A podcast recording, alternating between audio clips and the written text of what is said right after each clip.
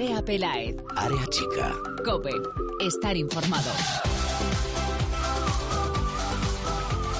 ¿Qué tal? Muy buenas, bienvenidos una semana más al espacio en cope.es dedicado al fútbol femenino. Bienvenidos a Área Chica.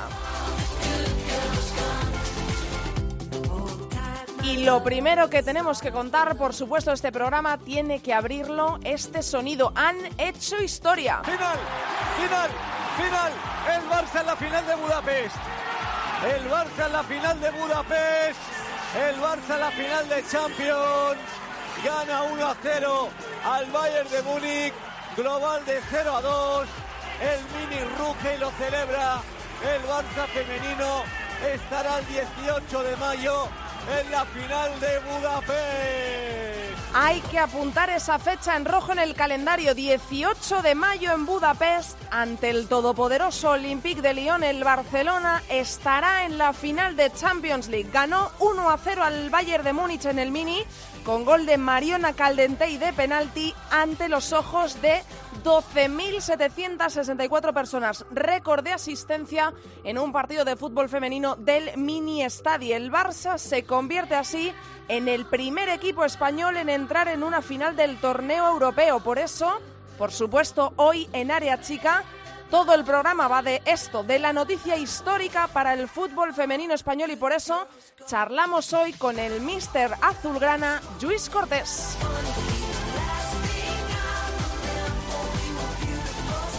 Además, no nos olvidamos, por supuesto, de que queda una jornada para el final del campeonato liguero y aún no tenemos ni campeón ni equipos descendidos. Estamos ya sumergidos, además, en la fase de ascenso a primera, en los playoffs. Ya se ha jugado el primer partido, el partido de ida de las semifinales de ascenso. Recuerdo, son dos eliminatorias, las dos a ida y vuelta. Y ya conocemos lo que ha ocurrido. Ya sabemos todos ese lío de la federación en cuanto al nombramiento de los ocho equipos que participan en este playoff el tacuense conoció que no estaba en esta eliminatoria, sí entraba el Juan Grande y tanto el club como la Federación Canaria recurrieron. Recurso que ya ha sido rechazado por la Federación Española de Fútbol. Por eso vamos a conocer en qué momento se encuentra este entuerto y vamos a llamar a la presidenta del tacuense, Raquel Delgado.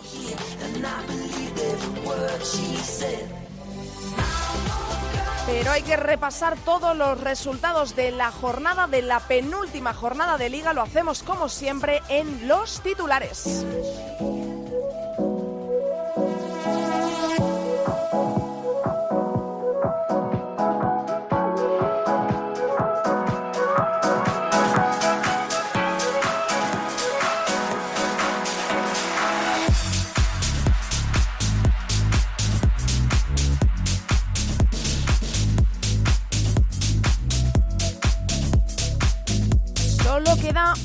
Jornada para que acabe el campeonato de liga y no tenemos campeón todavía, pero tampoco conocemos el nombre de los dos equipos que por desgracia la temporada que viene no van a estar en primera división. Los resultados de la penúltima jornada de la Liga Iberdrola fueron Barça 6, Sevilla 2, Lieke Martens, Osoala por partida doble, Van der Graag, Aitana Bonmatí, Candela Andújar para el Barça, Carpova y Mapi en propia puerta para el Sevilla. Levante 0, Madrid Club de Fútbol Femenino 1. Marcó Estela para el Madrid que consiguió una importantísima victoria de cara a la salvación. Athletic de Bilbao 0, Málaga 0. Partido sin goles en un partido que era vital para el Málaga para tratar de dejar de ser colista, pero lo es todavía el conjunto malaguista a falta de una jornada para el final. Ganó el ganó el Atlético de Madrid, Atleti 3, Valencia femenino 0, Toncara Esther y Jenny Hermoso de penalti siguieron, consiguieron mantener al Atlético de Madrid líder a falta de un partido para el final. Rayo 0, Granadilla Tenerife 2, Sánchez Coco y Martín Prieto para las tinerfeñas. Fundación Albacete 3, Español 2, partido de muchos goles que se llevó el Fundación Albacete que también está metido en el lío del descenso. Bulatovic por partida doble y Alba Redondo hicieron los goles del Fundación Albacete. Para el Español marcaron Paula Moreno y Baudet. Partido también sin goles en el Federativo de la Orden, Sporting de Huelva 0, Real Sociedad 0. El Sporting de Huelva es otro de los equipos que está metido en el descenso, los puestos de peligro hasta la última jornada. Y en el último encuentro, Betis 3, Logroño 2, Bandongen Laura González y Gigi para las béticas, Jade por partida doble para el Logroño, que es otro de los equipos que busca la salvación en esta última jornada.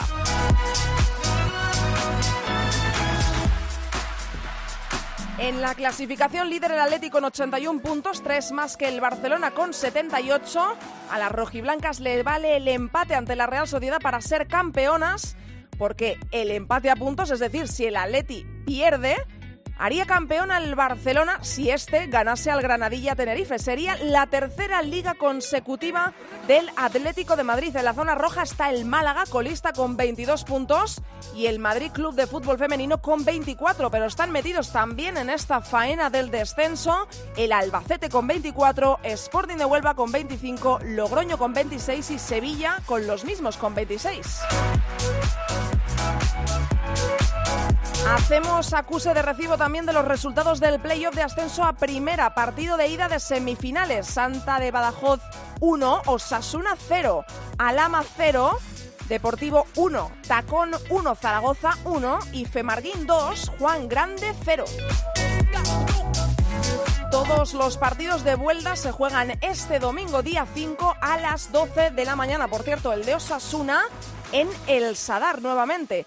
Contamos también que está confirmado partido amistoso de la selección española previo al Mundial de Francia. Será ante Camerún en Guadalajara el 17 de mayo, por lo que se entiende que será sin las internacionales del Barça que están, estarán a un día de jugar la final de Champions. Además, las de Jorge Vilda también se medirán el 2 de junio a Japón y este será el último amistoso antes de Francia.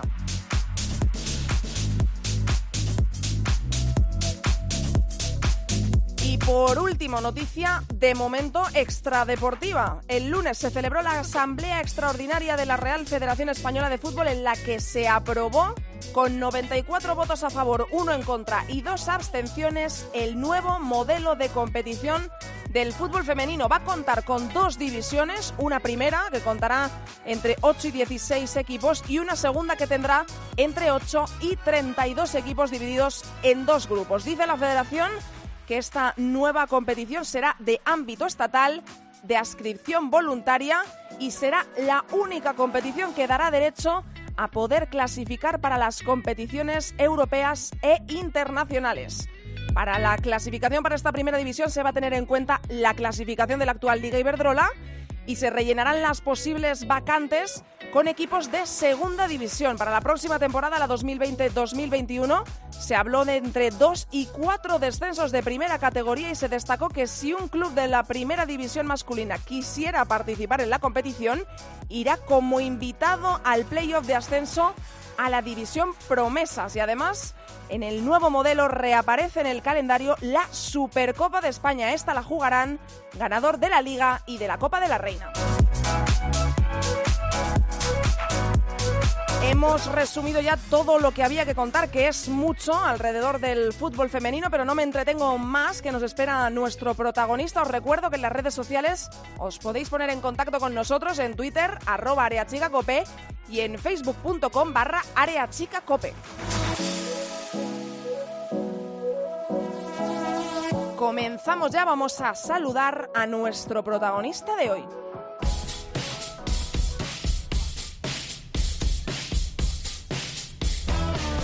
Andrea Pelaez. Área chica. Cope. Estar informado.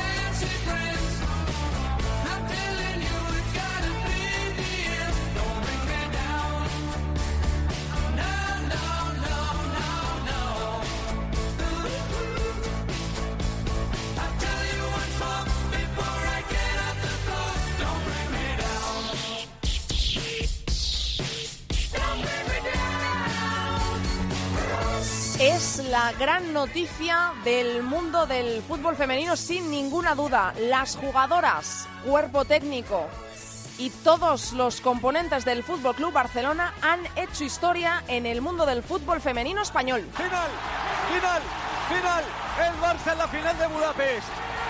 El Barça en la final de Budapest. El Barça en la final de Champions. Gana 1 a 0 al Bayern de Múnich. Global de 0 a 2. El mini ruge y lo celebra. El Barça femenino estará el 18 de mayo en la final de Budapest. Así lo definía una de las jugadoras estandarte del Fútbol Club Barcelona, que tenía mucha razón en sus palabras, unas de las que más han sonado. Esta es Alexia Putellas. Sí, el premi eh, hem estat nosaltres, hem fet història nosaltres, però tot el futbol femení espanyol està darrere y yo creo que eso es un gran paso para, para todas. Dice Alexia que han hecho historia ellas, el Fútbol Club Barcelona, pero que todo el fútbol femenino español estaba detrás de este logro. Es un gran paso para todas. Escuchamos también las palabras de una de las mejores jugadoras del Barça, sin duda, en esta eliminatoria, de Sandra Paños y de también de Andresa Alves, muy emocionada tras el encuentro. Súper contenta, súper ilusionadas, eh, hemos hecho historia, eh, creo que no sabemos todavía qué es lo que significa esto, pero bueno, eh, con muchas ganas de, de, que venga lo que venga. Sí, ahora estamos todas contentas, al final llevar ese escudo es, es mucho importante para nosotras. Y todo que el club hace por nosotras también, lo apoyo todo. Y hoy estaba súper guapo, y fue un partido difícil, tivemos que sofrer juntas, pero esto es Barça. Sofremos juntos y cuando tenemos que jugar juntas, jugamos también. Y al final ahora disfrutar un poco, pero la emoción para mí es muy grande porque vengo de Brasil, lejos de mi familia y poder llegar a una final de Champions para mí es muy importante, para mi familia también. Esa era Andrés Alves muy emocionada y supongo que otra persona que también estará emocionada, aunque ya un poquito menos porque ya lo vamos viendo todo con más perspectiva, porque ya han pasado muchas horas después de esa consecución de la final, es su entrenador, Luis Cortés, el mister del Barça. Hola, mister, ¿cómo está? Hola, buenas tardes. Bueno, enhorabuena, es lo primero que hay que decirle. ¿Cómo son esas primeras impresiones ahora que se va viendo todo con más perspectiva? Cuando ya han pasado las horas y ya ha podido ver lo que supone esto para el Barça y para el fútbol femenino español. Bueno, gracias en primer lugar. Y, y nada, sí, como bien dices, ahora con un poco de perspectiva y un poco más frío todo, pues quizás le das incluso más, más importancia, ¿no? Porque en el momento el subidón es increíble, el ambiente del mini era era muy, muy bonito. Un día que también nos despedíamos del Ministad y, creo que lo hicimos a lo grande. Y, y eso, ¿no? O sea, ahora con perspectiva ves lo difícil que es poder llegar a una final de la Champions. O sea, estás entre los dos mejores equipos de Europa en una competición nada fácil, donde hay los mejores equipos de, de cada país, donde aparte hay un sorteo en el cual te puedes salir perjudicado y, y nada, muy contento de, lo que hemos hecho.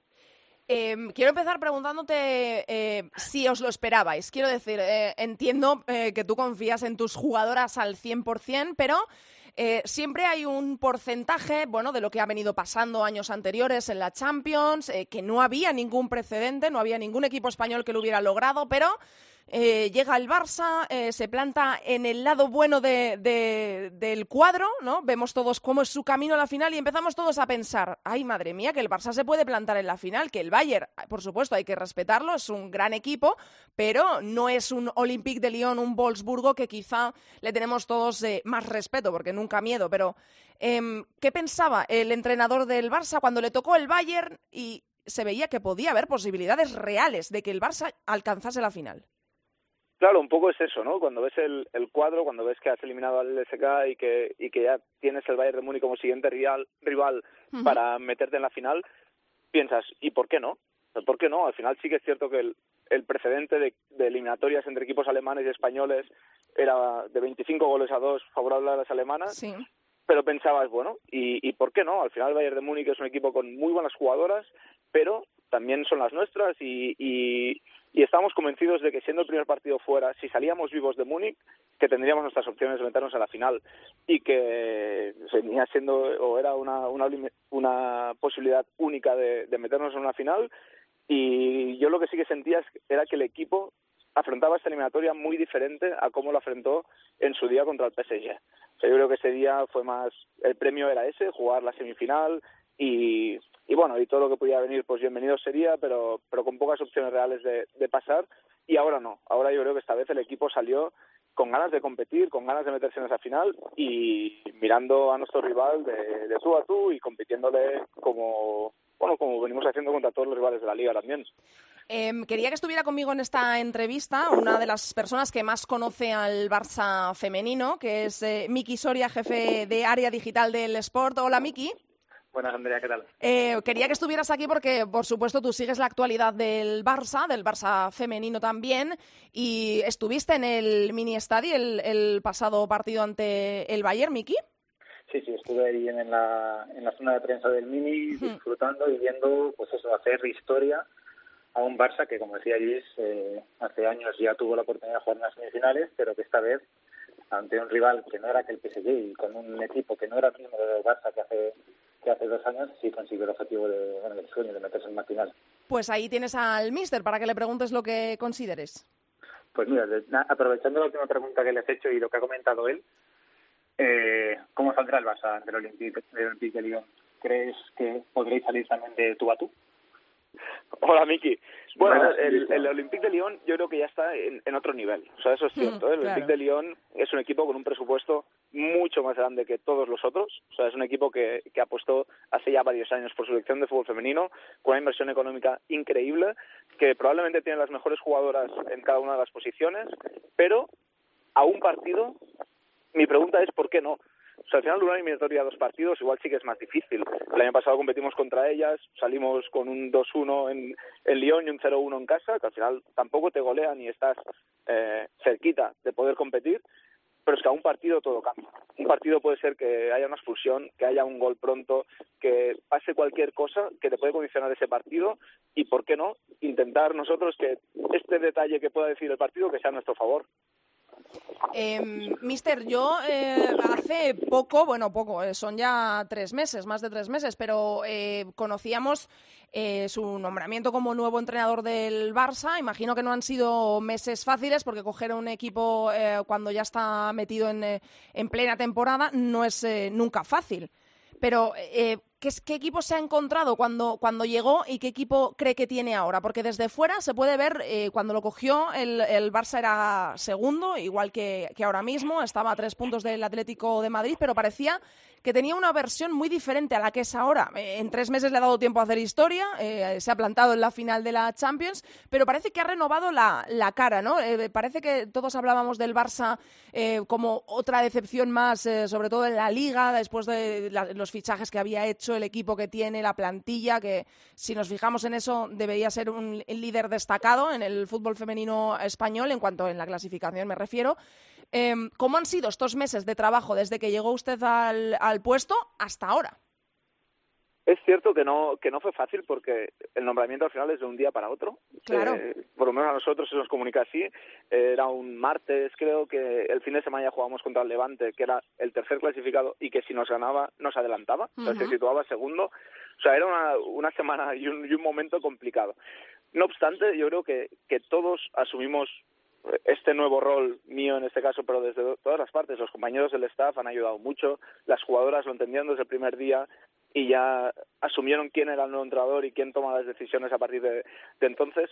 Y, y lo que sí que yo no he cambiado es mi forma de ser, ni, ni mi forma de, de relacionarme con el resto del staff, ni con las jugadoras, porque yo soy como soy, entonces no, no tengo por qué Hmm. ser diferente por ocupar otra, otro rol dentro del staff. Lo que sí que es cierto que creo que este equipo ha renovado la ilusión y la confianza. O sea, yo ahora las jugadoras que eh, a principio de temporada igual no estaban jugando como ellas podían jugar. O sea, la, cualquier jugadora de las primeras jornadas de liga, seguro que ahora su versión es mucho mejor. Este era uno de los objetivos de cuando entré y no creo que sea un tema de, de fútbol y de matices del juego, que también los hay, pero es más un tema emocional. Es un tema de que las jugadoras han crecido en confianza, han madurado también a nivel competitivo y sobre todo lo que le han puesto es mucha ilusión en, en las competiciones que seguíamos vivas. Miki. A- a- Ahí lo, ahí lo esto de lo que decía Luis, eh, hace unas semanas entrevistamos a, en Escuela Lique, eh, y nos comentaba una cosa del estilo, que con el cambio de entrenador eh, quizá el equipo había mejorado a nivel mental. No sé cómo se nota eso en el día a día, Luis, y si crees que, al hilo de lo que decías de la mejor versión, eh, estamos ante el mejor momento de la temporada para encarar esto. Pues el último partido de día ya con las opciones que son los que son, que es el Atlético al final depende de sí mismo para ser campeón, pero mm, con la mentalidad para, bueno, eh, nos queda una recta la temporada en la que se puede soñar con todo. Sí, yo, yo creo que las, que las jugadoras es eso, ¿no? Que eh, mentalmente ahora son más fuertes, que están eh, sobre todo con más confianza yo creo al final una jugadora tan como Lique, por ejemplo, porque has puesto el ejemplo de, esta jugadora, eh, jugar con tensión, con presión, con agobio, pues, pues no, no le ayuda. Entonces es una, jugadora, es una jugadora que ya es buena jugadora y que la tienes que dejar, eh, la tienes que dejar jugar. al final todos jugamos por, por jugar. ¿Vale? Y entonces necesitamos que las jugadoras jueguen. Eh, sobre todo estas jugadoras con más talento, que igual necesitan algo más de, de poder de decisión dentro del campo y, y un poco es eso, tienes que intentar como entrenador, yo creo, saber qué jugadora tienes y qué necesita cada jugadora. Porque habrá otras jugadoras que tienes que entrenarlas más desde el rigor, desde eh, ayudarlas más a nivel táctico, de ayudarlas en su toma de decisiones. Y hay otras que igual les tienes que, que hacer lo contrario, ¿no? Que sean ellas las que puedan aportar su creatividad, que puedan tomar decisiones y quizás esa es la mejor manera para ayudar al equipo. Eh, mister, hablamos de ilusión, un poco de, de ilusión también habrá en un contrato de renovación, ¿no? ¿Cómo está, cómo está el tema? Porque eh, tengo entendido, bueno, cuando le anunciaron como entrenador, era hasta final de temporada, pero ahora mismo eh, se ha sentado Luis Cortés y se ha sentado el, el Fútbol Club Barcelona para hablar de una posible prolongación de ese contrato. Bueno, la, verdad es que han sido unas semanas de, de tal estrés competitivo, con dobles partidos, con partidos entre semana, con es que la verdad es que no hemos tenido ni tiempo de sentarnos. Yo sí que es cierto que, que creo que las dos partes sabemos lo, lo que queremos y, y si el club, yo al final soy una persona de club, el club decidió que yo tenía que ser el primer entrenador y la decisión que tome el club yo la, la cataré y, y, seguro que, que, nos pondremos de acuerdo porque creo que los, las dos partes sabemos lo que queremos, las jugadoras también tienen claro lo que quieren y, creo que en eso vamos todos en, el misma, en la misma dirección. Eso le iba a preguntar. Eh, eh, habla de esto con las jugadoras. Eh, imagino que ahora es un momento delicado en el que obviamente se habla de todo menos de contratos de, de renovación, de continuidad, etcétera. Pero previamente, vista esta renovación emocional de la que acabamos de hablar, visto que el Barça está dando una imagen totalmente diferente desde que llegó Luis Cortés al banquillo, ¿alguna jugadora se ha posicionado y le ha dicho, Mister, yo quiero que siga después del de, final de esta temporada? Bueno, en, en un contexto extraoficial, pues igual sí, ¿no? Alguna jugadora te, puede comentar de decir, o sea, pues, ahora estamos bien, estamos cómodas, a ver para el año que viene, pero la realidad es que el año que viene ya vendrá. O sea, tenemos, teníamos este año claro que teníamos que acabar la liga ganando partidos, todos los partidos, y que teníamos la oportunidad de meternos a la final de Champions. Y eso es donde teníamos que, focalizar los, eh, los, esfuerzos. Que ellas estén contentas, para mí es, es un orgullo y estoy encantado de que ellas estén contentas, de que vean que ahora pues están eso, jugando con confianza y que están desarrollando un buen fútbol. Y, y, eso para mí ya es motivo de sobras para estar, estar encantado de, de, de, esta situación. De lo que pasará para el año que viene, pues no sé. Eso ya el club supongo que, hablaremos pronto y, y, lo, y lo decidiremos pronto. Y Luis no, Luis no, lo dirá públicamente, pero a cualquier jugadora que le preguntas en cualquier entrevista, las palabras son de eso, de elogio, de ahora estamos eh, muy bien en todos los ámbitos. Entonces yo creo que si fuera por las jugadoras, y creo que también tienen mucha parte de decisión en todo esto y al final son las que acaban acaban plasmando todo lo que hace el cuerpo técnico sobre el campo. Yo creo que las jugadoras estarían encantadas de que Luis continuara, que creo que es lo que acabará pasando. Y ahí, al hilo de lo que decía Andrea, imagino que si no te has reunido todavía, o al menos si no te has reunido todavía con, el, con la dirección deportiva, tema posibles fichajes de cara al año que viene, ¿alguna cosa habéis hablado? Sí, igual que se, se comunicaron las, las renovaciones hace, hace poco, o sea, nuestra obligación si, eh, sigamos o no sigamos, nuestra obligación es de, de hacer las cosas cuando tocan. Entonces, igual que tienes que renovar las jugadoras ahora o, hace ya unos días, también tienes que empezar a, a, pensar en fichajes, a, a pensar en qué necesita el equipo para la próxima temporada. En sí que es cierto que, que la política del club en ese sentido es muy clara, que hasta que no acaba una temporada no se, no se comunica o no se publica todo lo que las decisiones que se van tomando y los pasos que se van haciendo y en eso la dirección deportiva será la que la que comunicará eh, cuando toque las decisiones que se hayan tomado. En esas eh, apuestas, nombres, me gustaría que estuviera. ¿Aparece Jenny Hermoso? Porque es eh, noticia del diario Sport. está aquí Miki, que es quien la escribió, quien tiene esa exclusiva, esa noticia, y es que Jenny Hermoso volverá al Barça la próxima temporada. Yo creo que es una ausencia que todo el mundo eh, azulgrana, todos los seguidores culés eh, del Barça femenino, la han notado porque era la goleadora de- del Barça. eh, tras ella vino Lieke, pero siempre se ha extrañado ¿no? a Jenny. Ahora está en el Atlético de Madrid, marcando todos los goles y más. Va a ser si no lo impide la Real Sociedad, campeona de liga. Pero, dice Miki, dice el diario Sport, que eh, se va a volver al Barça. Imagino que es eh, para un entrenador, pues oye, una grandísima noticia, ¿no? Tener a una jugadora como Jenny en su equipo. Hombre, pues Jenny es que es, es una de las mejores jugadoras a nivel a nivel nacional. Sin duda. La obligación del Barça es tener al mejor equipo, las mejores jugadoras posibles y si y, y si se confirma lo de Jenny o si acaba eh, confirmándose la noticia de Miki de hace un tiempo, pues pues bienvenida sea. Eh, no obstante, es eso, el club ya sabéis que de- ya de otros años ¿eh? no, no comunica fichajes ni, ni este tipo de noticias Mm. hasta que no acaba la presente temporada. Creo que es la decisión correcta también. Ahora tenemos las jugadoras que tenemos y tenemos que, que estar con ellas hasta el final y que ellas estén con el equipo también hasta el final. Em, yo le quería también preguntar, esto es eh, la noticia del fútbol femenino, vamos, a nivel eh, mundial, que el Barça, un equipo español, está por primera vez en la final de la Champions y gran parte de culpa es de Sandra Paños. Sandra Paños tiene contrato hasta 2021, pero vaya pedazo de eliminatoria ha hecho Sandra Paños, que parece que se crece en, la- en los partidos eh, de Champions. Hizo una parada que se ha hecho viral el, el otro día en el mini estadi. Es increíble, ¿no? La importancia de Sandra Paños en este equipo, mister. Claro, la gente pensará, pues va a ser un equipo que ataca, no hace falta que tenga la mejor portera, ¿no? Y es el contrario, o sea, lo que queremos en el Barça es que las pocas veces que nos lleguen a puerta, Claro. que, No que la portera las pare. que la portera las pare. Es una gran responsabilidad, es muy difícil ser portera del Barça, porque también implica unas virtudes a nivel de juego con los pies y de, y de aportar también en fase ofensiva, que es difícil de ver en las porteras de fútbol, pero yo creo y estoy convencido de que Sandra es una de las mejores porteras del mundo y que espero y deseo que Sandra esté en el Barça por muchos años porque es una portera que encaja perfectamente en nuestro modelo de juego y en, y en lo que queremos jugar en este club. Hablando, hablabas de jugadoras, eh, una de las bajas importantes que tendréis en la final es la de Hamraoui. Eh, ¿Cómo Mm. lo viviste y, y qué esperas que pueda hacer el equipo en la final sin ella?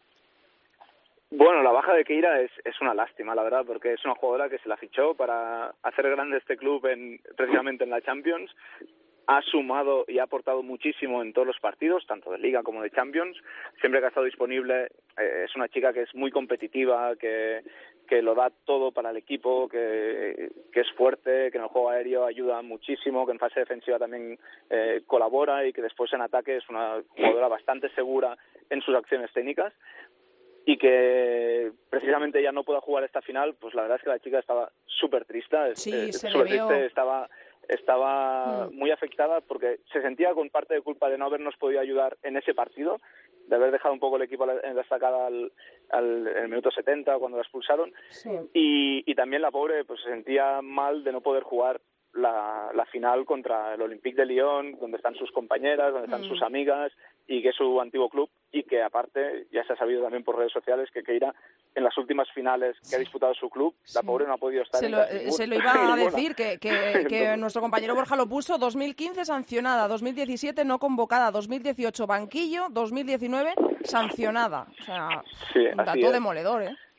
Así es, no obstante, por suerte tenemos una plantilla lo bastante amplia para, para poder suplir a esta jugadora y, y veremos cómo acabamos de qué acabamos de decidir para esa final, ya que antes tenemos el partido de, Mm. de Liga, Tenerife, que es en el que nos tenemos que centrar ahora, que cuesta aterrizar de lo bonito que fue el domingo, pero, Sí. pero es la realidad. Y la realidad es que el domingo tenemos un partido muy importante y que nosotros tenemos que hacer nuestro trabajo. Y por mi parte, Mister, le voy a hacer la última, que es precisamente eso, la liga. Eh, esto es muy bonito, por supuesto, hay que destacarlo, llegar a una final de Champions que cuesta muchísimo con el actual nivel que hay fuera de, de España. Em, ¿Qué ha pasado en la liga? ¿Por qué el Barça le cuesta tanto eh, ganarle ahora las ligas al Atleti? Que si gana esta será la tercera consecutiva, que parece algo extrañísimo, teniendo el Barça la plantilla que tiene, las jugadoras que tiene. ¿Por qué es un fracaso lo que pasa en el Barça en la liga? ¿O, desde el Barça, desde el propio equipo, no se considera de esta forma? Si el Barça no gana la liga el domingo, ¿cómo consideramos esto? ¿Qué explicación damos? Yo personalmente eh, no considero que sea un fracaso. ahora mismo estamos con 78 puntos. Con 78, 78 puntos hubiésemos ganado las últimas cuatro ligas de, Liga Iberdrola en el formato de competición actual. Y, y si acabamos sumando 81 puntos, pues ya ni te digo, ¿no? O sea, creo que lo de este año ha sido muy raro, ha sido extraordinario, ha sido inusual que un equipo como el Atlético de Madrid eh, de momento haya ganado todos los partidos excepto dos. Es que no se ha permitido ni un empate ni una derrota. Y los dos eh, contra el Barça. Y los dos contra nosotros, exacto. sí, sí, es que el Barça se ha dejado puntos, eh, nos sorprendió muchísimo contra el Sporting de Huelva. Bueno, partidos en los que no te esperas que, que el Barça se deje puntos. Claro, no te lo esperas, pero, pero en el fútbol pasan pero cosas y, lo miras en, en, fútbol masculino o en ligas, en cualquier liga del mundo, que no hay equipo que, que gane todo. O sea, que si al final el Atlético de Madrid consigue ganar todos los partidos de liga, excepto los dos contra nosotros, está claro que nosotros habríamos tenido parte de culpa de no, de no haber sacado esos partidos donde hemos conseguido algún empate o, la derrota contra el Sporting Huelva, pero es que habremos, de momento los números apuntan a que habremos sido el equipo más goleador, el que menos goles encaja, hemos ganado dos veces a nuestro rival y, realmente, o sea, una temporada es normal que haya algún pinchazo de estos o que te dejes puntos en algún, en algún partido. Lo que no es normal es quizás ganarlo todo como está haciendo el Atlético de Madrid, que es que no ha conseguido ni un empate y eso también es mucho mérito por parte del Atlético Madrid, de toda la plantilla, del entrenador, del staff, porque lo están haciendo muy bien. Miki, ¿algo más para el Mister? Nada, nada más que añadir, creo que ya es un buen cuestionario. Eh, lo único, aquí sí, de modo de curiosidad, eh, Luis, ¿cuántas entradas han pedido ya para la final de Budapest? Pues mira, lo cierto es que nosotros ya, antes de que de saber el resultado y cómo acababa todo, nosotros ya habíamos decidido dar tres días de descanso a la plantilla después del partido de domingo, pasara lo que pasara, y ahora mismo estoy en uno de estos tres días libres y hasta el jueves no se nos va a informar el, el club de cuál es el proceso, ni, el viaje que organiza el club, ni las entradas que vamos a disponer. Así que de momento no he pedido ninguna, pero sí que hay mucha gente de amigos, familia y, gente de fútbol que, que, quieren venir. Aparte Budapest es una ciudad que es bonita para, para poder visitar así un fin de semana y seguro que habrá mucha gente del Barça en esta final. Seguro, seguro. Y muchos aficionados del fútbol femenino español que ha sido muy bonito ver cómo le felicitaba a través de redes sociales todos los rivales, todas las jugadoras, el mm, a priori máximo rival como es el Atlético de Madrid, su entrenador. Eh, José Luis Sánchez Vera le felicitaba, a usted le respondía. La verdad es que es bonito porque esto eh, se ve muy poco en el fútbol masculino y por lo tanto eso es el factor diferencial del fútbol femenino y que dure mucho. Eh, enhorabuena otra vez, Luis, y a disfrutar de este momento. Bueno, muchas gracias. Y, y que esto es, es natural, o sea, no es ni postureo, ni, ni buscar likes en, en, Twitter, ni buscar likes en ninguna red social. ¿vale? Que a veces hay, hay comentarios estos que, que pueden estar pensados para eso. y no, o sea, al final con José Luis hay, hay una buena relación y hemos hablado cuando hemos jugado en contra y tal. Y, al final es que es, lo que pensamos, que esto no va de colores, que esto es un éxito del fútbol femenino español y que, y que no es solo cosa del Barça. O sea, si el Barça fuese eh, él solo en esa dirección tampoco serviría, porque igual no competiríamos en la liga, igual entonces no seríamos tan competitivos en Europa. O sea que al final es un éxito de todos, de todo el fútbol femenino español, que ha crecido mucho y que espero que, sigamos creciendo y consolidando sobre todo los cambios que hemos hecho estos últimos años, que han sido muchos y muy potentes y muy importantes. Eso, desde luego. Pues eh, otra vez, enhorabuena y a disfrutarlo, Luis, y toda la suerte del mundo también para el domingo, que es una cita muy, muy importante antes de esa final de Champions. Muchas gracias. Gracias por habernos atendido. Luis, un abrazo enorme. Un abrazo, hasta luego. Y Miki, tú quédate, que ahora nos vamos a la tertulia. Andrea Pelae. Área chica. Cope. Estar informado.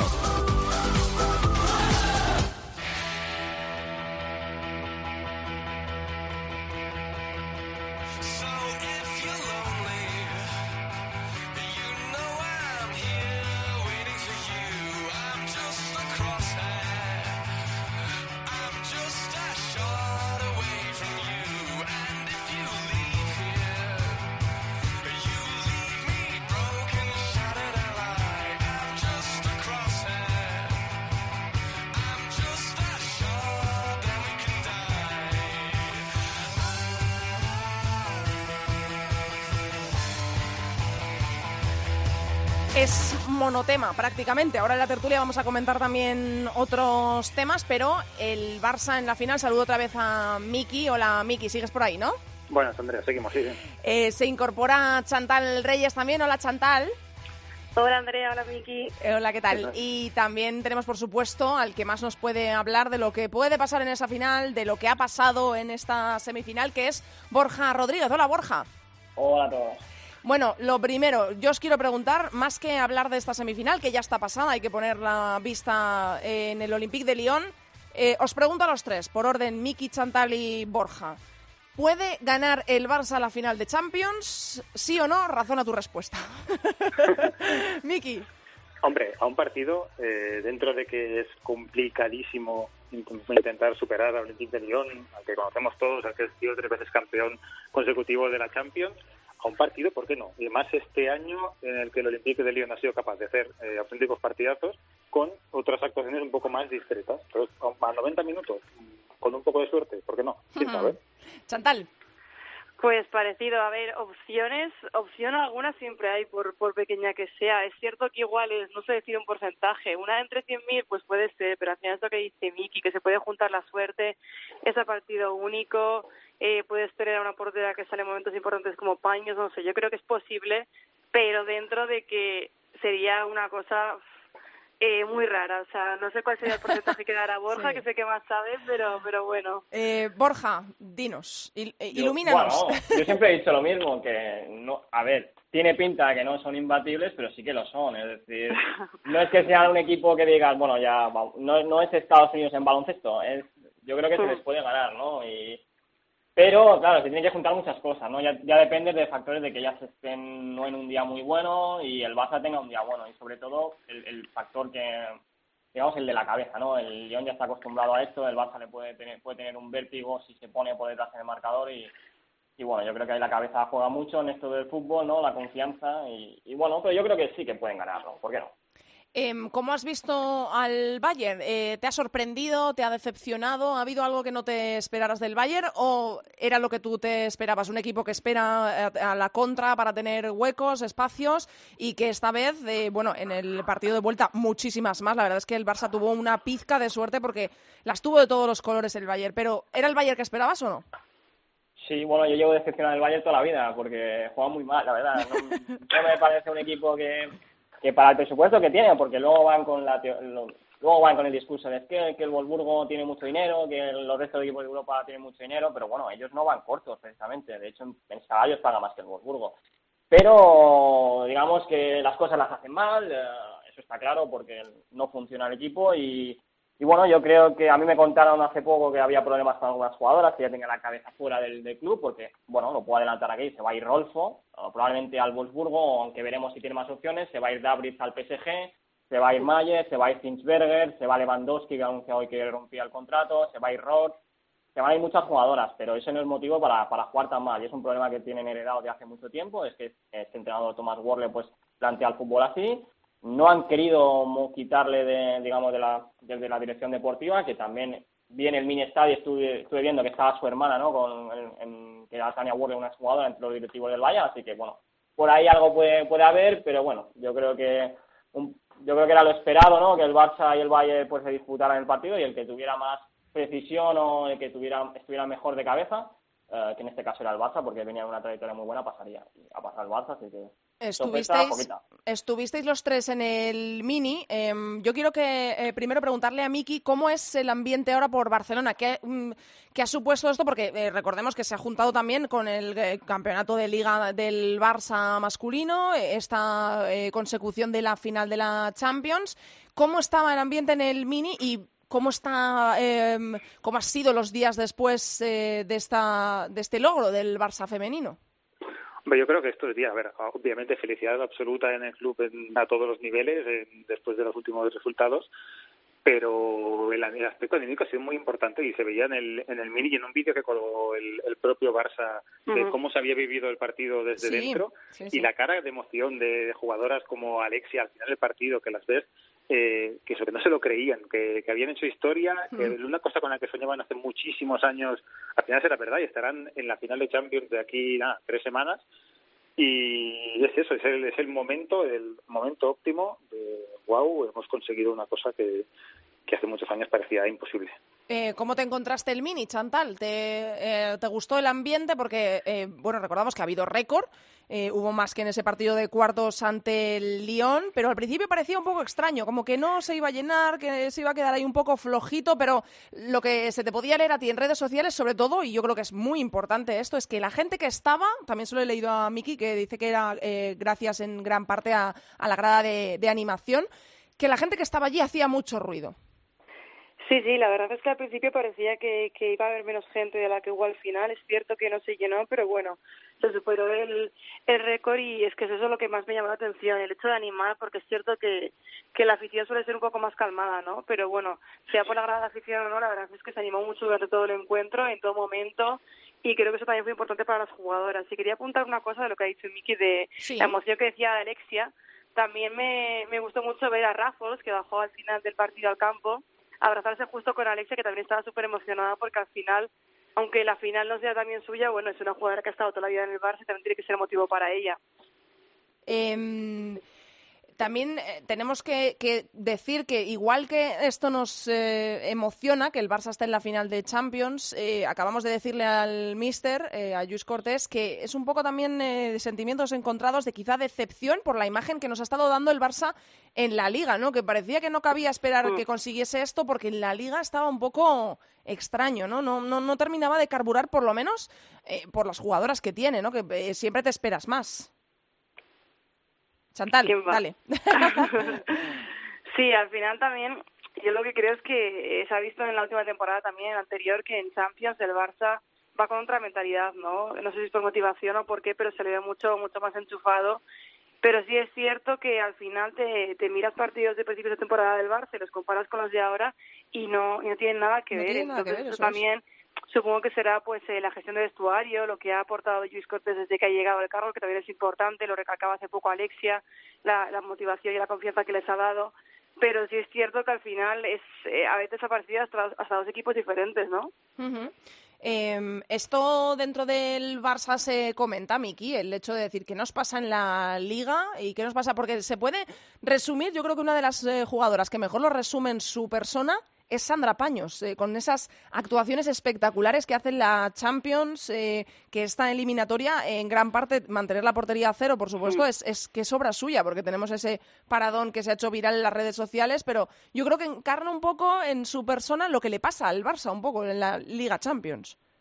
Es que al final hablas con hablas con Sandra y te comenta lo mismo, es que llevo aquí eh, ahora sea cuatro años y no hemos, y la, la liga se resiste. Es como Claro. un bloque, como un bloqueo en ciertos partidos que siempre son bueno, siempre no, porque había los- las dos primeras ligas sí que se perdieron en los duelos importantes, digamos, pero en las dos últimas Mm. el Barça ha dejado puntos en campos donde a priori debería ganar con facilidad y han sido esas, esos pinchazos, eh, llámalos tontos, llámalos eh, inesperados, los que acaban condenando al equipo. Es una cosa que, que hablas con las jugadoras y, te- y las jugadoras te lo reconocen y que no se acaba de conseguir, pues eso, desbloquear al equipo en estos momentos y, y ofrecer, la, obviamente la, la Champions es una mentalidad diferente y a lo mejor le faltaría eso, faltaría plasmar esa mentalidad en- de Europa a todos los partidos de, de la Liga.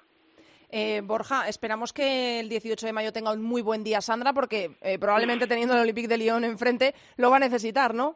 Bueno, si lo tiene como el último partido ahí con Francia, pues la verdad es que la verdad es que yo me sorprendí porque en el estadio yo, la verdad es que estábamos en prensa y decíamos, ah, gol, gol, no, porque venía algún Sí, tiro es del verdad. Oipol, el tiro del Oipol yo lo veía adentro y dije gol y me miraron un poco así y digo, sí, bueno, vale. Pero también el de Dabrit, yo creo que, Sí. no sé, da una sensación paños a veces de, de- de seguridad y, y bueno, en general el Barça es verdad, yo no compro mucho la teoría de que el Barça juega mejor en la Champions, sí que creo que están mentalmente más metidas, que quizás ese es el problema. Sí, ¿no? bueno, Barça- eh, sí.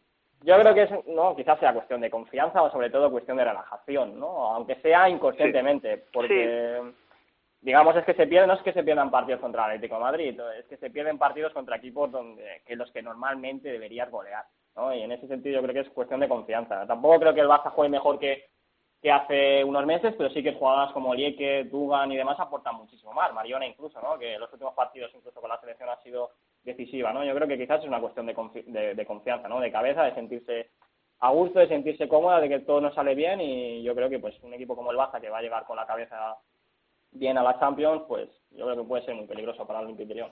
Eh, esta liga que se la puede llevar el Atleti, que sería su tercera liga consecutiva. Yo eh, no sé qué calificativos cabe ya ponerle al Atlético de Madrid, que con una plantilla, eh, sin desmerecer a nadie, puede parecer de menos calidad que el Barça, teniendo unas jugadoras enormes en cuanto a individualidades, pero hacen un bloque que ahora mismo parece imbatible. es que no ha perdido, solo ha perdido dos partidos en esta liga, los dos ante el Barça, curiosamente, y aún así lo tiene a tres puntos pero es que en una era en la que el Barça tiene las jugadoras que tiene, que se acaba de plantar en una final, que la Leti vaya a ganar, si la termina consiguiendo este domingo a la una, su tercera liga consecutiva, Chantal, ¿esto qué hay que decir del Atlético de Madrid?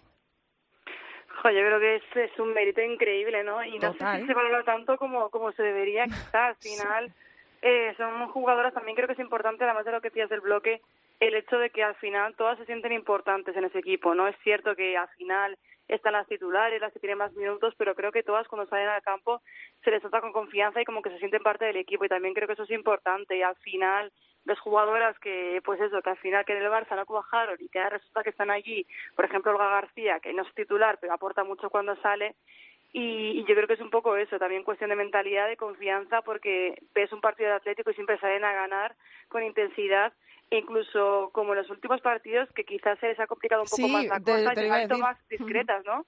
Pero aún así han sabido sacarla adelante y, y quitarse esa presión de encima. Y no sé, la verdad es que es espectacular y yo creo que tiene mucho mérito tanto jugadoras como el, el, entrenador que ha sabido hacerse con el equipo a la perfección con Jenny Hermoso en sus filas. Miki, no sabemos por cuánto tiempo. el partido de Liga y el de la Copa de la Reina. No, a ver, no sé. Eh, es que lo que comentaba Chantal y lo, y lo que decía es que el Atlético ha sido muy fiable. se puede haber partidos en los que a lo mejor parece, bueno, se le complica un poco la cosa, no acaba de estar fino, pero se acaba ganando. Se acaba marcándote un gol al principio de la segunda parte, un gol un poquito más adelante. O sea, si pierdes solo dos partidos en toda la liga y el resto los ganas, que ni siquiera dices, bueno, se han despistado un día y un empate es muy complicado que se te escape un título que, será merecidísimo. Eh, también está en la final de Copa, recordemos, el 11 de mayo ante la Real Sociedad en Granada, eh, que es otro título también eh, al que el Barça obviamente ya no opta, fue eliminado por el Atlético de Madrid en semifinales y que también tienen las rojiblancas a un pasito. Y por último, quería una valoración de, bueno, Miki y Chantal, Borjas también si quiere opinar, es sobre el descenso.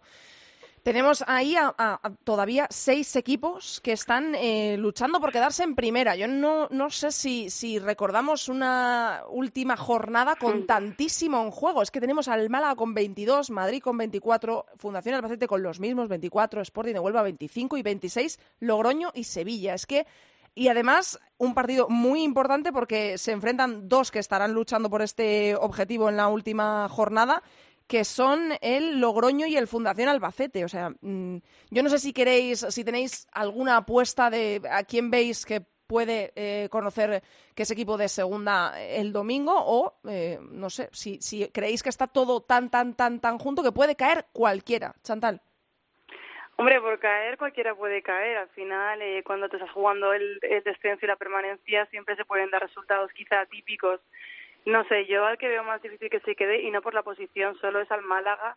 Y lo que digo, no solo por la posición, sino también porque en muchos partidos eh, les falta puntería, les falta suerte, se les complica el partido. La semana pasada, o sea, no es la última jornada, sino la anterior, le empataron en el descuento prácticamente el Sporting. Y quizás un equipo al que le falta bastante suerte, pero sería difícil pronosticar quién quién desciende. O sea, no sé decir para nada quién puede descender, y más habiendo partidos de los que se cruzan equipos, como decías, como el, como el Sporting y y, o sea, el Sporting, perdón, el, el, Logroño, Eso es. Claro, al final es muy complicado pronosticar algo cuando es que hay nada, tan pocos puntos de diferencia entre un equipo y otro. eh, Miki Borja, ¿tenéis alguna eh, idea de, de, esto del descenso, de quién eh, podría terminar bajando o esto en la última jornada va a ser que igual nos sorprende y, y cae alguno de los que está ahora mismo fuera? Es que con una distancia tan corta puede pasar cualquier cosa. Y no, yo, a ver, yo creo que el, que partido de Logroño-Madrid eh, cae uno de los dos y jugando... Logroño-Albacete. Logroño-Albacete cae uno de los dos. Sí. ¿vale? Y jugando en Logroño, que es, mm, si tuviera que apostar, apostaría por las locales. Pero, pero claro, también tiene que jugar en Madrid, tiene que jugar en Málaga y juegan contra equipos que teóricamente no se juegan nada más pero no, pero, pero en estos partidos con tantos netos puede pasar cualquier cosa. Bueno, pues vamos a ver qué es lo que ocurre en la última jornada, en todo, en Liga y en el descenso. Gracias a los tres y Borja, tú no te vayas muy lejos, que luego te llamo para tu sección para analizar la otra semi que tuvimos de Champions y, por supuesto, para hablar largo y tendido, que tendremos tiempo, del Super Mega Olympique de Lyon, rival del Barça en la final de Champions. Gracias a los tres. Muchas gracias, Andrea. Un abrazo. Adiós.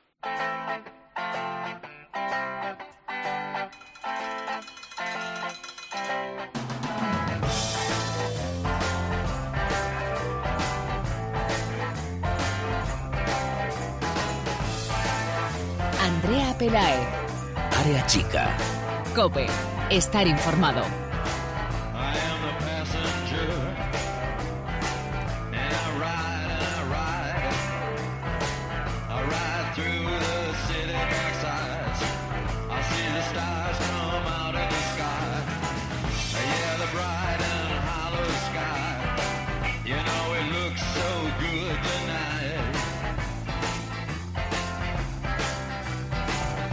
Ya se está jugando el playoff de ascenso a la primera división. Ya se ha jugado el partido de ida de las semifinales de ese playoff y los resultados han sido Santa Teresa de Badajoz 1, Osasuna 0. Este partido se va a jugar el próximo domingo a las 12 de la mañana en el Sadar.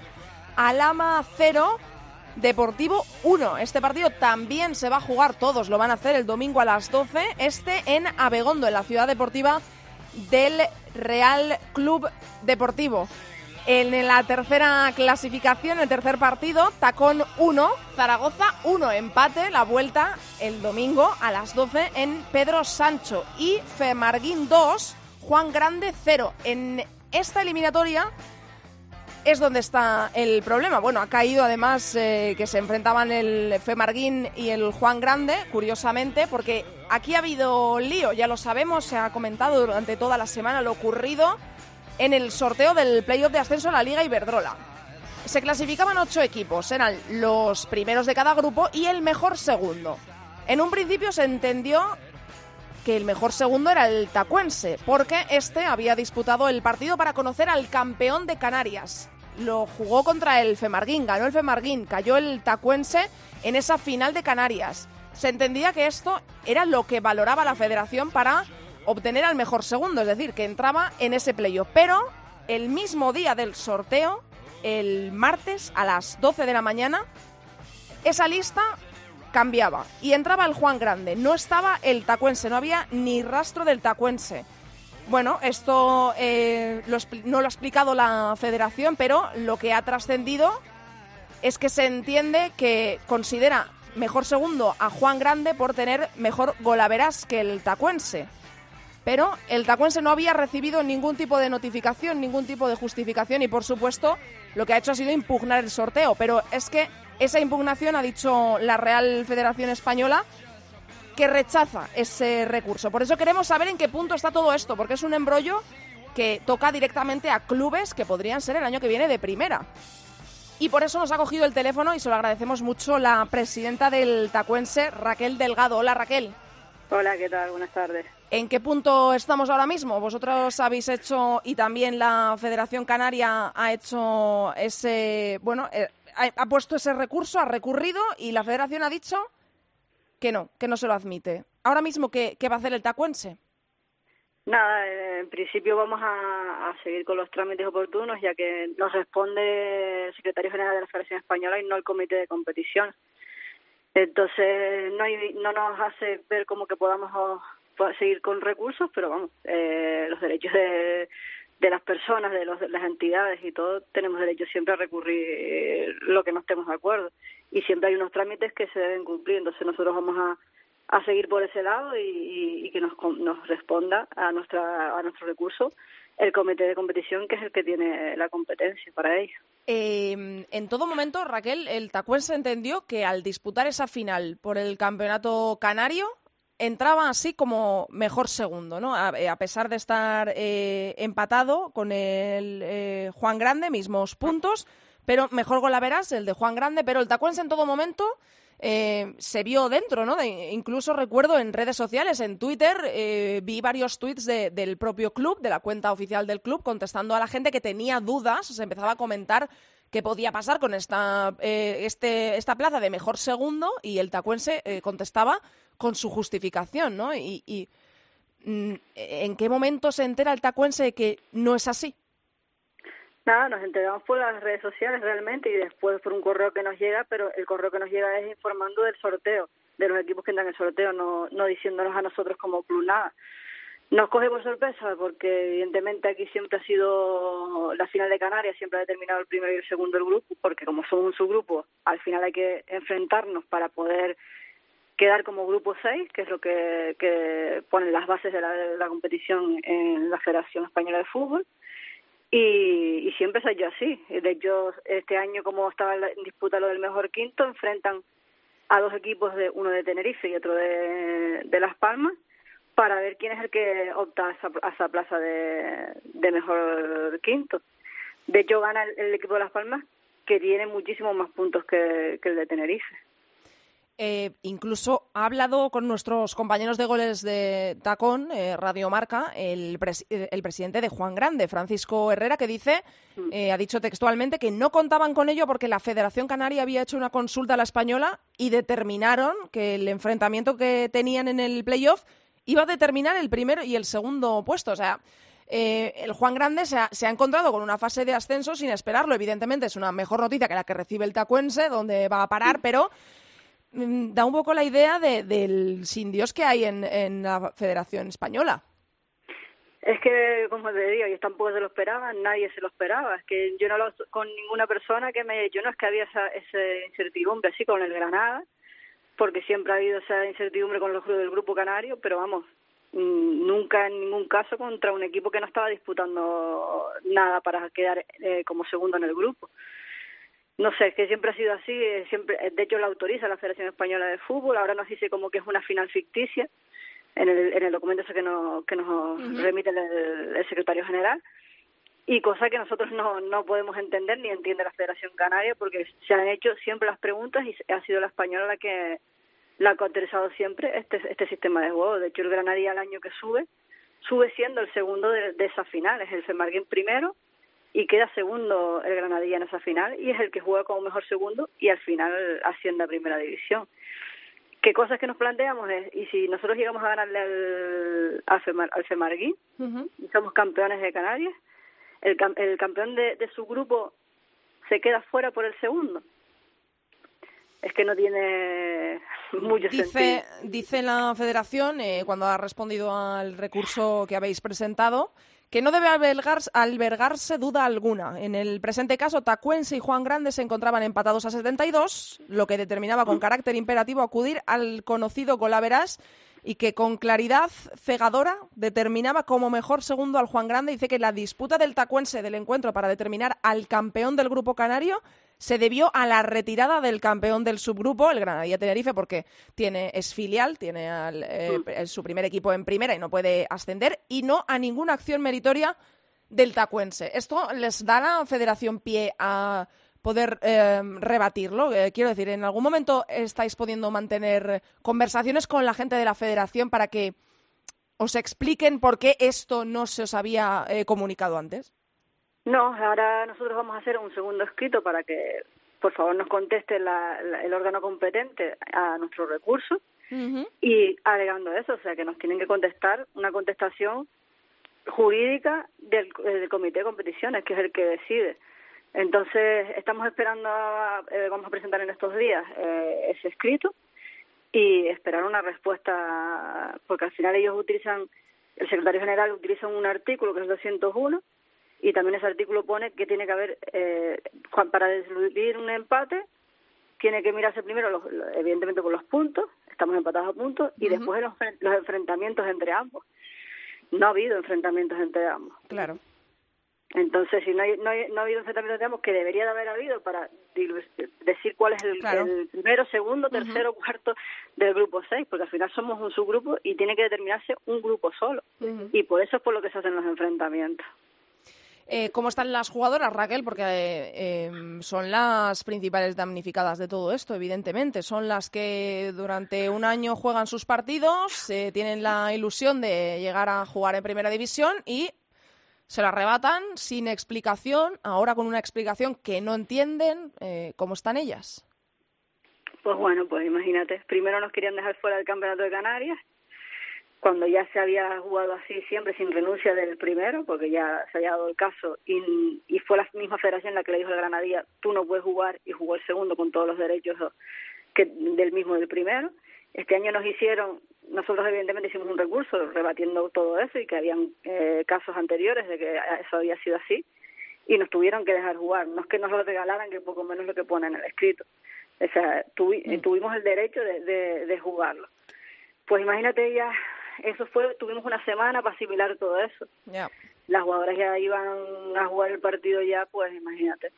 Pues imagínate ahora, cuando a cuatro horas del sorteo, que todo el mundo está esperando y todas están esperando ya un poquito mejor, después del primer palo, pues llevarse este segundo. O sea, las jugadoras ahora mismo están psicológicamente bastante mal y intentando recuperarlas y animarlas para, para lo que nos viene después. Eh, pues mucho ánimo, Raquel. Trasládaselo a las jugadoras de parte de todo el equipo de Área Chica. Eh, vamos a ver cómo se soluciona esto, pero que a priori parece que la federación no va a cambiar de opinión y va a ser el Juan Grande el equipo que, que pueda disputar ese ascenso, que ahora mismo no ha empezado con buen pie porque el Femarguín le ha ganado por dos goles a cero en, en el partido de ida de las semifinales. Muchísimas gracias, Raquel, por habernos atendido y mucho ánimo para el club y para las jugadoras especialmente. Pues muchas gracias a ustedes por darnos esta oportunidad de, hablar y mostrar lo que hemos pasado y sobre todo las jugadoras. Aquí tenéis vuestro micrófono. Gracias, Raquel. Muchas gracias a ti. Hasta luego.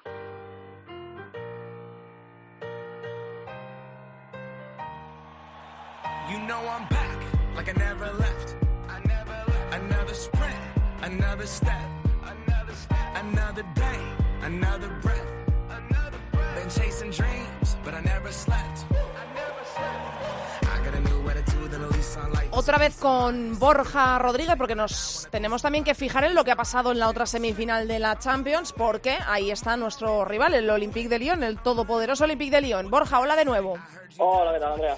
Eh, ha sido una semifinal un poco extraña, ¿no? Un 2-1 allí en Francia, un 1-1 en Londres, que parecía por un momento que, el Chelsea la podía tener, eh, que podía tener su oportunidad ante el Olympique de Lyon, que a principio parece eh, a priori parece intratable. Eh, ¿Qué ha pasado en esa eliminatoria? ¿Tú cómo lo justificas? Bueno, no sé, el Olympique de Lyon, bueno, lo decía antes Miki, ¿no? El Olympique de Lyon tiene esos partidos a veces que dices, bueno, son, son, no, son imbatibles, ¿no? Sí, pero bueno, son humanas. sí, son humanas, pero nunca sabes muy bien cómo se va a dar, ¿no? Yo creo que el año pasado yo estaba también diciendo, uy, qué mal, el Olympique de Lyon, ¿no? Tal vez ha jugado un poco mal, pero al final siempre acaban ganando, ¿no? Que ese es el, lo bueno que tiene el Olympique de Lyon, que aunque les vaya mal, casi siempre ganan, ¿no? En este sentido también es verdad que lo estuve mirando yo y es verdad que el, eh, Loel tiene muchos problemas contra los equipos ingleses, ¿no? En 2017 perdieron un partido contra el Manchester City, pasaron, si no me equivoco, fue 3-2, ahora no estoy, no estoy muy seguro, pero pasaron por la mínima. También eh, el año pasado contra el Manchester City empataron y pasaron por la mínima 1-0. Y esta es lo mismo, ¿no? Han pasado por la mínima contra, contra un Chelsea que al final es curioso porque no le ha dado para competir por la, por la Liga en Inglaterra, de eso se queda sin Champions la temporada que, viene. Es curiosísimo, ¿eh? Un equipo que se ha quedado sin Champions, que haya estado a punto de, de, de, quitársela en el último momento al todopoderoso eh, Lyon. No, es que se haya quedado sin Champions, es que también en, en Copa ha perdido el semifinal contra el Manchester City, dos en la Copa de la Liga y en la Copa, y una de ellas fue por un auténtico baño del Manchester City, ¿no?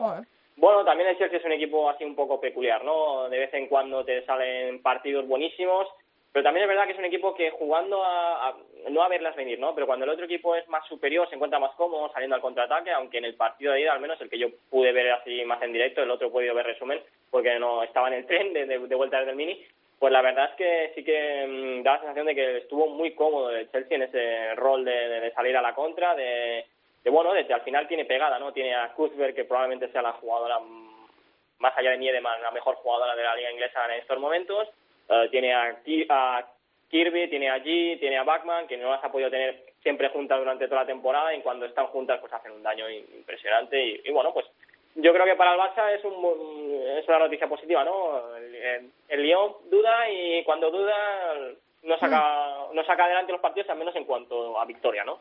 O sea que eh, a un partido, eh, a priori, oye, en territorio neutral, podríamos pensar que tampoco es algo eh, súper imposible. Sí que es muy No, complicado, pero... eh, No es imposible, porque al final el eh, Aloel, pues pero bueno, con, con un trofeo en medio, no, ¿verdad? Sí, con un trofeo en medio parece francamente complicado, ¿no? Al final, digamos que ellas juegan, digamos que ellas pueden ganar el doblete, ¿no? Pero nadie, nadie le, le va a prestar atención al doblete, ¿no? Lo que quiere Olas al final, el, el proyecto va Claro. destinado a una cosa, que es quiero decir que mi equipo es el mejor equipo del Claro. mundo, ¿no? Eh, o de Europa en este, en este sentido, ¿no? Y al final en una Champions yo creo que, que bueno, no, no hará ni, no pruebas, ¿no? Pero al final tiene la liga ya ganada, la ganaron el pasado miércoles creo, la decimotercera consecutiva, la final de Copa es ante- no es ni ante el PSG ni ante el Montpellier, es decir que va a ser relativamente cómoda, sí, eh, cómoda y entonces bueno, al final van a tener pues muchos días para pensar en, la Champions, muchas muchas, y en esto me refiero a pues, a Hegeberg, saben que la final de la Champions es su única manera de optar otra vez al, al Balón de Oro, aunque sea lo que menos me importe. Pero bueno, Marochan también, que, ella quiere cimentar su, su Balón de Oro que tanto quiere ganar. Yo creo que el, el problema del Olympique de Lyon es que todas las jugadoras saben que el, el día de, el día que se le va a valorar la temporada es este, ¿no? Claro. ¿Les puede entrar presión? Sí, pero ya llevan tres consecutivas, así que... Esta- es que esta, si la ganan, eh, sería su quinta Champions, cuarta consecutiva. Ah, espera, que recuerdo... eh, esta sería la sexta, ¿no? O la sexta, eh, cuarta La sexta consecutiva. cuarta consecutiva, sí. Es que estamos hablando, pues eso, del mejor equipo Sí, del mundo, que además ocho- se ha quitado, finales en 10 años. claro, se ha quitado al, al Wolfsburgo también, que es que eso hay que recordarlo, que no es que el Wolfsburgo haya ido por el otro lado y le haya eliminado a otro equipo, es que le han eliminado ellas mismas también, Sí. que era pues una final Va- anticipada. ya va- mira, el Wolfsburgo puede ganar este fin, este fin de semana el doblete en Alemania, pero vamos, ya te digo yo que Claro. el Wolfsburgo se cambiaba por el Barça, pero seguro, seguro. Pues eh, ya tendremos tiempo para hablar largo y tendido del Olympique de Lyon. Gracias, Borja. Venga, hasta la semana que viene, Andrea.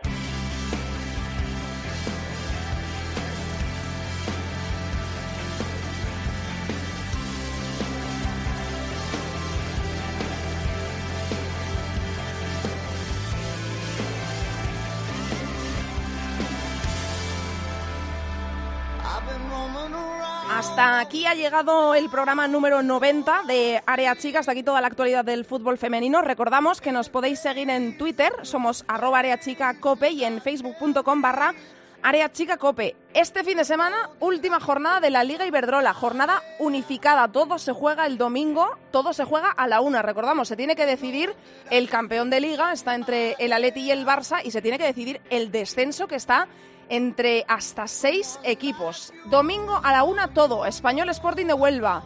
Con el Sporting jugándose la permanencia. Málaga Rayo Vallecano. El Málaga se la juega también, es colista ahora mismo. Logroño Fundación Albacete. Este partido se va a poder ver en gol y es determinante para el descenso. Logroño y Fundación Albacete se lo juegan todo para quedarse en primera división. Madrid Athletic de Bilbao en Movistar. Vamos, el Madrid también en peligro. Ahora mismo ocupa el segundo puesto de descenso en la clasificación. Real Sociedad Atleti. Aquí juega el líder y el que podría proclamarse campeón con un empate. El Atlético de Madrid se va a poder ver en gol. Granadilla Tenerife Barça en Movistar. Vamos, el Barça que intenta quitarle la liga al Atlético de Madrid. Valencia Betis, nada en juego. Y Sevilla Levante, el Sevilla parece a priori fuera de peligro, el que menos peligra de esos equipos que están jugándose la permanencia, pero tiene que intentar ganar al Levante que no llega en su mejor momento. Nada más por nuestra parte, os esperamos aquí la semana que viene en cope.es. No faltéis que pasamos lista, mucho fútbol femenino para todos. Adiós. Andrea Pelaez. Área chica. Cope. Estar informado.